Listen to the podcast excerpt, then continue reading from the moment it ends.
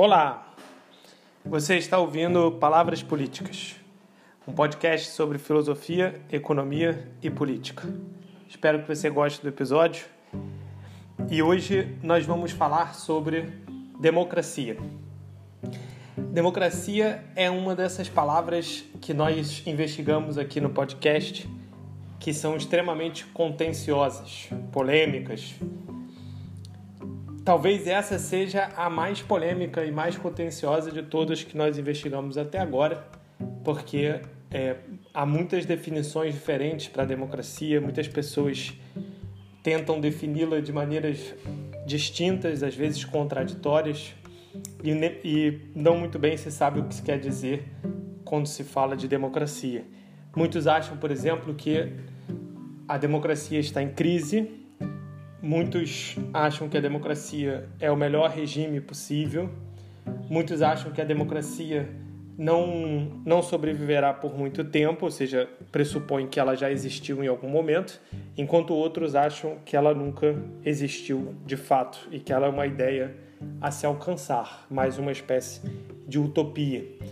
Tudo isso parece não fazer muita diferença, mas na verdade faz, porque a depender da definição que se tem, como a gente defende aqui no, pod, no podcast, a depender da definição que se tem, você também tem ideias e, e desdobramentos diferentes a partir da sua posição. Por outro lado, por mais que seja a palavra mais contenciosa que nós encontramos até agora, ela é ao mesmo tempo a mais consensual de todas. Pelo menos a princípio, porque atualmente a democracia goza de um enorme prestígio, ainda, pelo menos. Mesmo as pessoas que é, se apresentam como detratores da democracia, ou são, ou melhor, são entendidos como detratores da democracia, não não o fazem abertamente, né? ou seja, a democracia ela é atacada por pessoas que dizem que estão defendendo o sistema. Pelo menos por enquanto. Talvez no futuro a situação mude, porque você passa a ter pessoas que ataquem abertamente a democracia. Mas por enquanto, é, mesmo aqueles que são entendidos como inimigos da democracia a defendem publicamente, o que significa que ela de fato se tornou uma espécie de consenso. Mas que consenso é esse? Né? É isso que nós vamos investigar. O que, que significa democracia? Do que, que se trata? Uma boa maneira de começar talvez seja pela palavra. Já se tornou uma espécie de clichê, todo mundo fala sobre isso, mas talvez seja um bom, um bom, uma boa maneira de iniciar a nossa discussão. A palavra democracia, ela vem do grego, que foi quem inventou essa história, de demos e kratos. Demos é povo, kratos é poder. Portanto, democracia seria algo como o poder do povo, Melhor ainda seria entendê-la talvez da forma como os gregos mesmo a entendiam e fazendo essa etimologia acompanhada desse recurso histórico, que seria entendê-la em oposição à oligarquia. Porque a democracia era assim entendida pelos gregos como uma dualidade, né? uma oposição a esse outro sistema que também é, pelo grego a gente consegue entender o que é, porque a oligarquia vem de oligos, que é poucos, os oligóis, né, os poucos, kratos, poder, portanto, oligarquia é o governo dos poucos.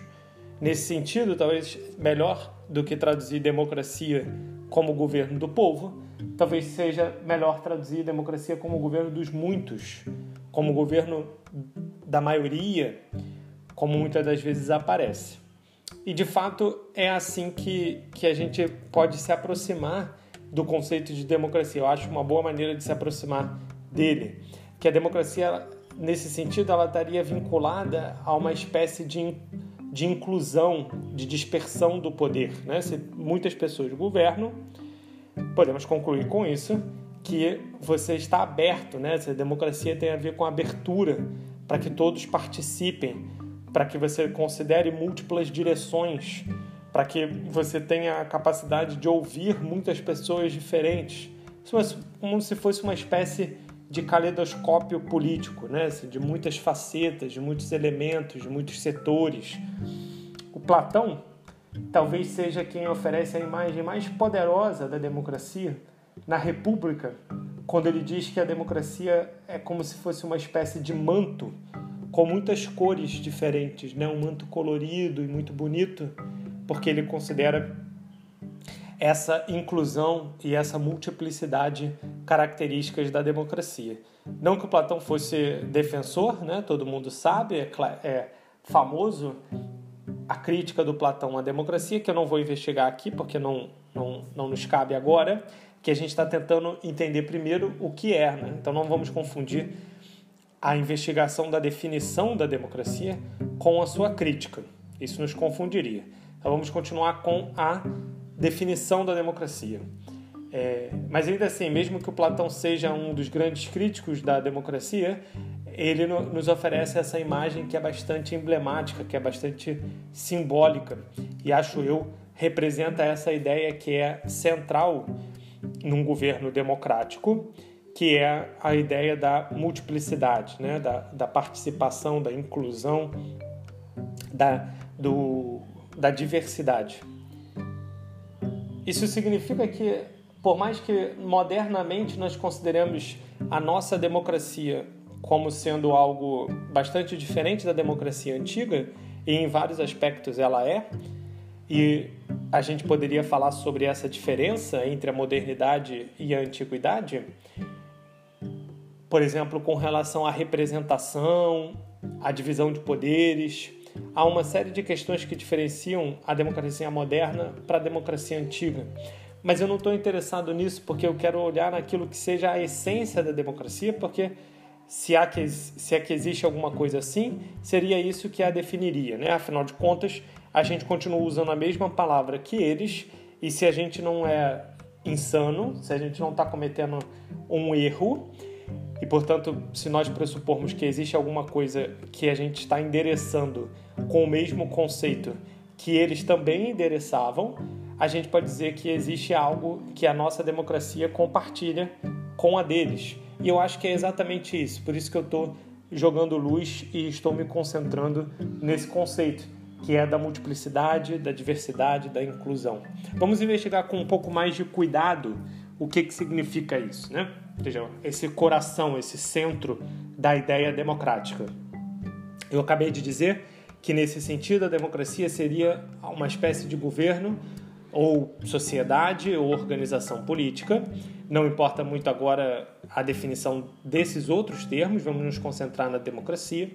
Mas então, uma organização, uma estrutura onde todos teriam voz, né? seja essa ideia inclusiva e, e, e de alguma forma é, aberta. Isso quer dizer que seja o indivíduo pobre, seja o indivíduo rico, seja ele jovem, seja ele velho, seja ele famoso, seja ele desconhecido, seja o que for, ele deve participar e deve ter o direito, deve ter o espaço, deve ter o poder de falar, de decidir, de ser contado naquela sociedade. E aí a gente consegue ver o quanto a democracia se aproxima da ideia de igualdade. Não à toa, frequentemente os dois conceitos caminham juntos.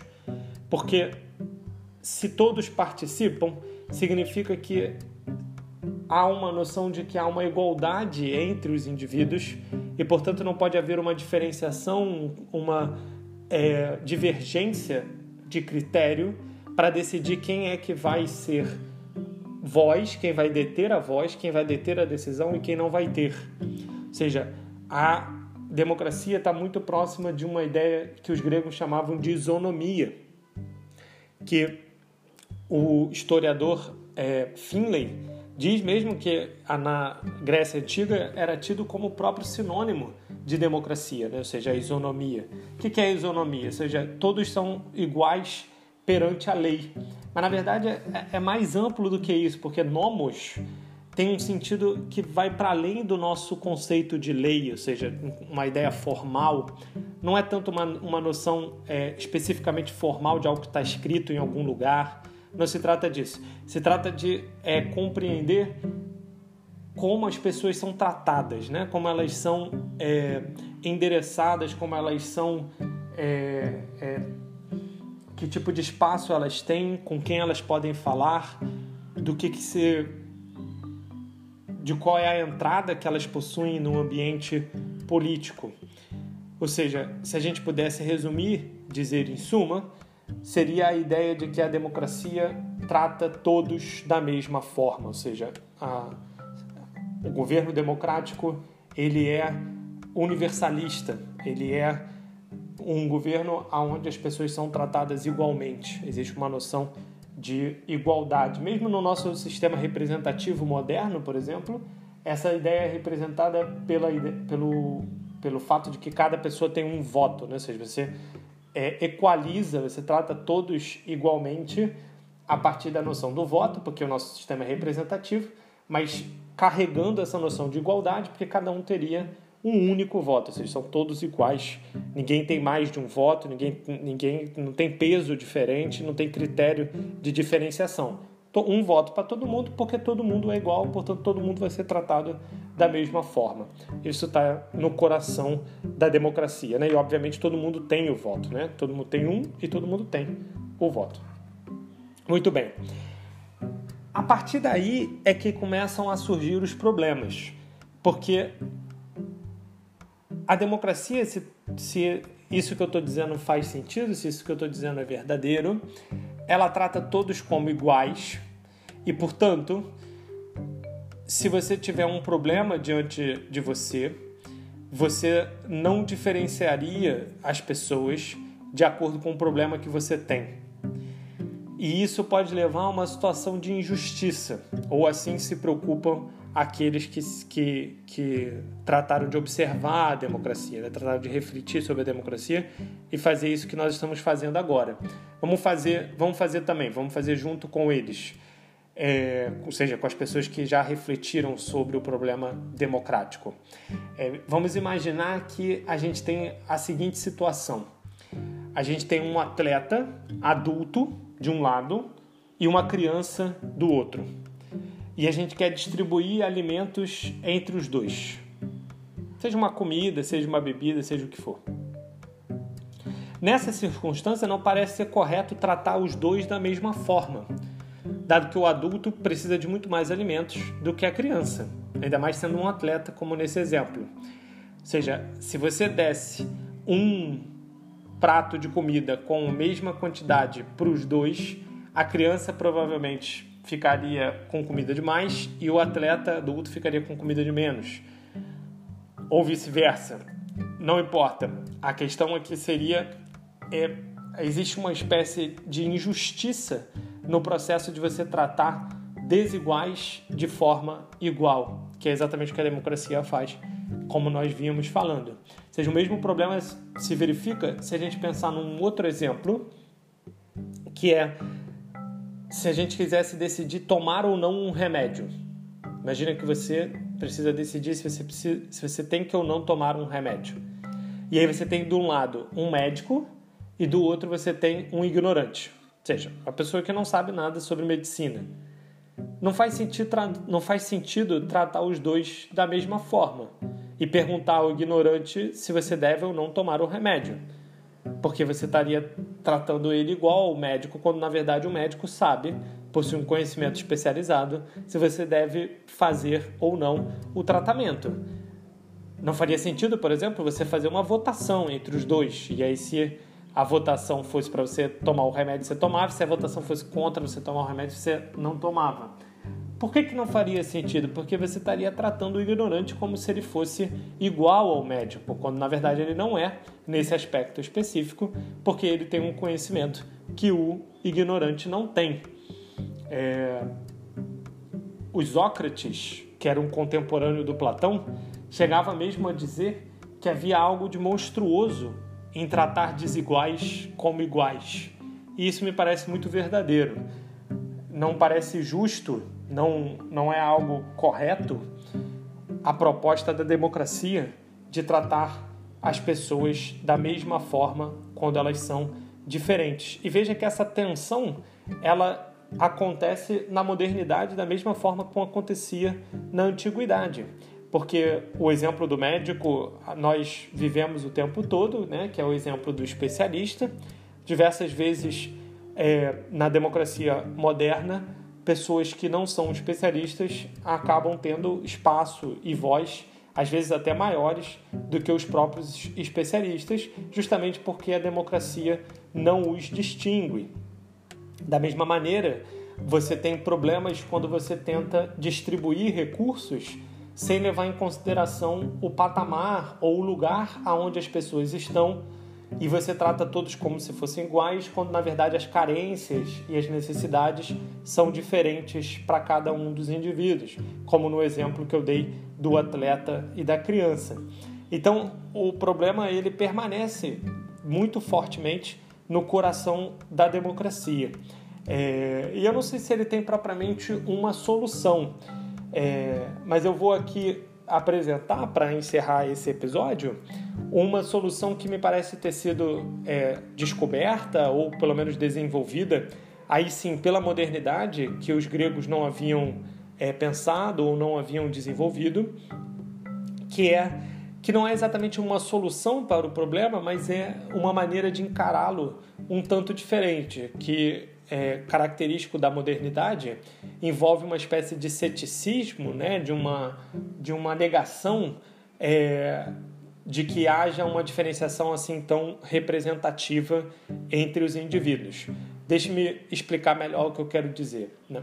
A, a democracia, ela a, pode, é, a democracia moderna, né, que eu me refiro, pode concordar com tudo que eu disse até aqui, de fato concorda, por isso que eu estou fazendo essa junção entre o moderno e o antigo, mas nesse ponto há uma diferença porque no caso da modernidade, você poderia dizer assim, não, é o médico, ele de fato tem um conhecimento específico e ele é diferente do, do ignorante e, portanto, há um problema de tratar os dois da mesma maneira. Porém, o médico também erra. E você pode sublinhar o fato de que o médico também erra, por mais que ele seja detentor de uma especialidade. Por outro lado, não apenas sublinha-se o fato de que o médico erra, como também sublinha-se a ideia de que o médico, por mais que ele seja um especialista e por mais que ele tenha uma técnica, ele pode exercer essa especialidade e esse conhecimento não em prol do paciente, mas em prol dos seus próprios interesses. Ou seja, ele pode corromper-se no processo essas duas características são muito é, é, destacadas na modernidade, porque a modernidade vai temer o uso do poder, se transformando numa espécie de, de opressão. Portanto, seria melhor descentralizar o poder, seria melhor não concentrá-lo na mão daqueles que sabem, por exemplo, ou de quem quer que seja, daqueles que fossem considerados melhores de alguma forma, aqui no nosso exemplo médico. Porque esses, mesmo que saibam, mesmo que sejam melhores, há sempre a possibilidade deles se corromperem. E se há a possibilidade deles se corromperem, é melhor não concentrar, não acumular o poder num indivíduo ou num grupo de indivíduos e descentralizar pelo maior número possível, porque a chance de que alguém poderoso se corrompa diminui, dado que todos os indivíduos têm a mesma quantidade de poder. Por outro lado, como se erra, mesmo aqueles que são técnicos erram, você sempre pode ficar com a impressão de que mais vozes contribuem para o debate, dado que o médico, por mais que seja especialista, possa não estar vendo o todo da questão ou possa estar errando quando faz o seu julgamento. E se você tivesse outras vozes, isso de alguma forma poderia contrabalancear a decisão especializada do médico, que, como eu disse, não é perfeita. Nada, por mais técnico e por mais benéfico e por mais especializado que seja, é perfeito. Ou seja, esse ceticismo, essa, essa negação moderna, ela vai se concentrar muito nesses dois elementos. Por um lado, a ideia do erro sempre presente, o que abriria a possibilidade de você ter outras vozes e ter outras é, participações, e não apenas aquele do especialista, o que significaria um argumento pró-democracia. E por outro lado, essa ideia de que o poder corrompe e, portanto, se o poder corrompe, é melhor distribuí-lo, é melhor difundi-lo, o que também seria um argumento a favor da democracia. Eu não sei se isso resolve propriamente o problema democrático que nós falamos inicialmente, que é tratar desiguais como se fossem iguais, mas pelo menos é, oferece uma postura que justifica a democracia que na antiguidade não havia, né? na, na antiguidade a democracia ela argumento, os argumentos a favor da democracia eram muitas das vezes é, é, é, interrompidos por essa preocupação com relação à justiça que eu acabei de relatar. Então, assim, a gente pelo menos tem uma postura que possa, de alguma forma, sustentar a defesa da democracia, como de fato a modernidade tem feito. Trata-se, entretanto, de se perguntar se essa injustiça e esse problema de injustiça característico da democracia, por mais que a gente nessa na modernidade tenha feito essa espécie de conta, como se a gente aceitasse o problema da injustiça, porque a gente não quer é, os outros problemas que nascem quando você não tem um regime democrático, que é, como eu disse, o, o problema do, do erro e do, do, da corrupção do poder então a gente prefere a injustiça democrática do que o, a concentração de poder. E aí nessa conta não é claro de que a injustiça democrática esteja de fato resolvida. Não está, porque ela na verdade está sendo aceita é, como se fosse melhor do que a alternativa. É o segundo segundo pior, né? Ou seja, ao invés de ficar com a opção que é a pior das piores, a gente fica com a que é a segunda pior. Esse é um resultado que não me agrada. Me parece que a gente deveria enfrentar o problema da justiça, ou melhor dizendo, da injustiça democrática. Que isso fique para os nossos próximos episódios. Muito obrigado.